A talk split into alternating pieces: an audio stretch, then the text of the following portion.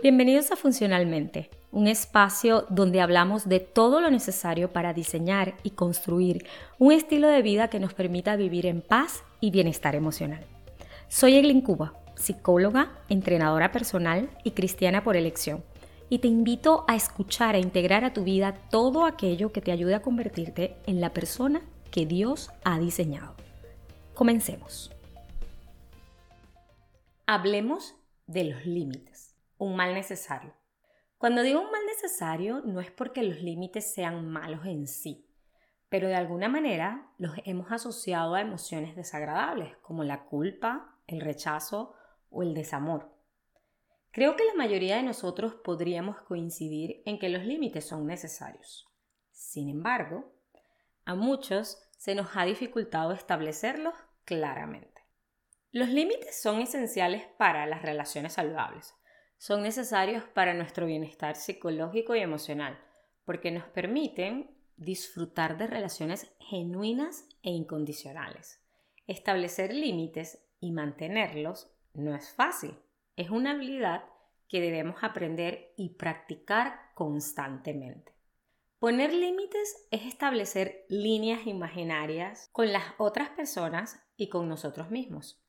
Líneas que no deben ser cruzadas porque si se cruzan podrían poner en riesgo nuestro bienestar y nuestras relaciones.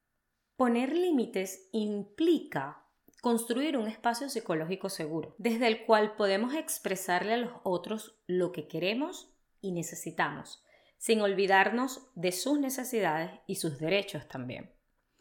Esto no se trata de actuar de manera egoísta, altanera y altiva, sino de saber priorizar y no asumir ningún compromiso que pueda generarnos malestar, porque nuestras metas, nuestros valores, nuestro tiempo, nuestras actividades no deben ser alterados por los requerimientos de otras personas, a menos que nosotros de manera consciente y responsable lo decidamos.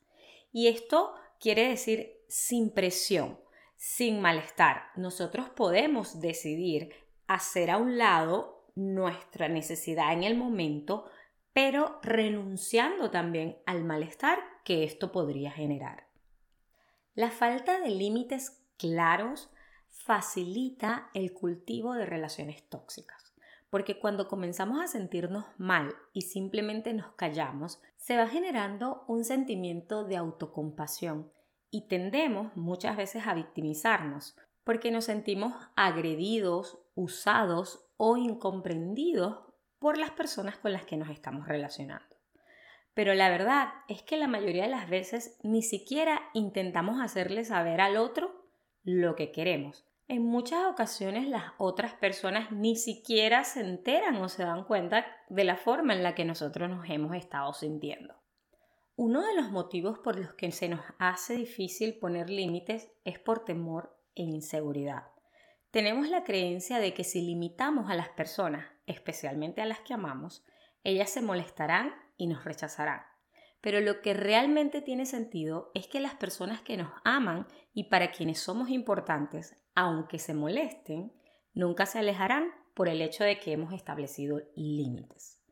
Y si alguien decide irse por un límite que marcamos, esa persona nos hace un favor. Debemos tomar en cuenta que el éxito en este tema del establecimiento de límites está en la forma en la que lo hacemos, más allá del límite en sí. Debemos siempre presentar nuestro límite con amor, con respeto, con empatía, siempre intentando conciliar y resolver más allá de imponer o quejarnos acerca de la situación. Existen muchos tipos de límites físicos, financieros, de tiempo, de responsabilidades, entre otros. Y algunos son más sencillos de establecer que otros. El desafío más grande en este tema lo encontramos cuando el establecimiento del límite está vinculado con nuestras emociones y relaciones afectivas. Dicho de otra forma, se nos dificulta mayormente establecer límites con las personas que amamos, nuestra familia, nuestros amigos, nuestros hermanos de la iglesia. Y esto se debe al temor que mencionaba anteriormente, temor de ser rechazado o de generar incomodidad y malestar en la relación. ¿Y para qué te voy a mentir? La verdad es que sí, al principio los límites pueden generar cierta incomodidad en las relaciones, especialmente cuando hemos postergado demasiado el establecerlos. Pero eventualmente se da la adaptación y comenzamos a disfrutar de los beneficios, entre los cuales me gustaría destacar el fortalecimiento de la confianza y la empatía, el incremento de la autoestima y la seguridad personal y la disminución del estrés físico y emocional. Porque ese es uno de los peligros más grandes de la falta de límites. Nos genera estrés físico y emocional. Y como ya sabemos, son incontables las enfermedades, tanto físicas como mentales, asociadas al estrés físico y emocional. Ahora me gustaría contarte una anécdota o una experiencia personal. Como sabes, este podcast no es solamente para hablarte como una experta y presentarte el conocimiento o la información, sino que también me gusta que puedas verme como una persona real, verdadera, que, que enfrenta estas dificultades, que enfrenta estos mismos desafíos y y que desde allí es que muchas veces hablo más allá del conocimiento teórico. Uno de los límites más desafiantes de mi vida ha sido hacerle entender a mi familia la posibilidad de que yo no quiera tener hijos.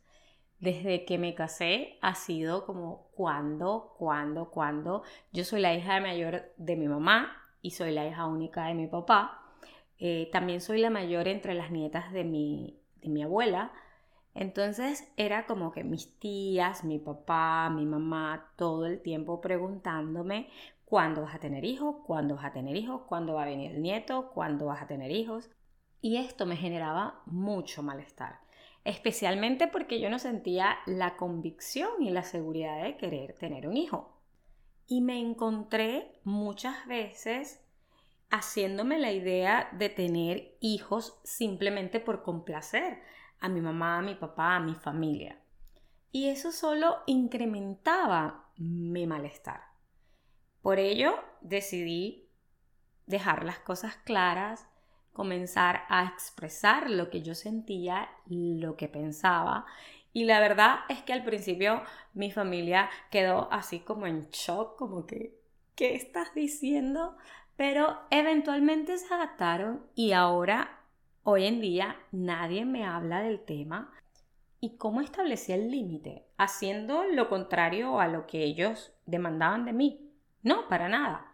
El límite lo establecí haciéndoles saber lo que yo pensaba, lo que yo quería y cómo me hacían sentir sus comentarios.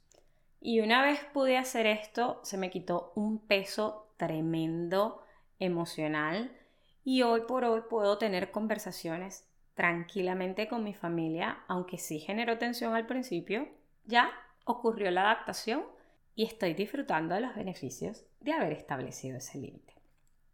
Ahora, para finalizar, quiero dejarte las claves del día de hoy. Tres claves para establecer límites saludables.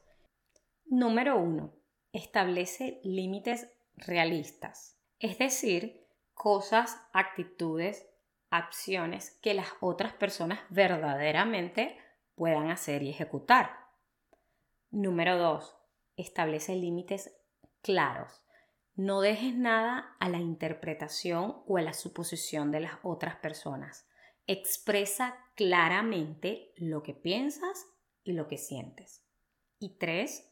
Sé coherente. Tus límites deben ir acorde al tipo de relación que tienes, al tipo de creencias que tienes y al estilo de vida que quieres llevar.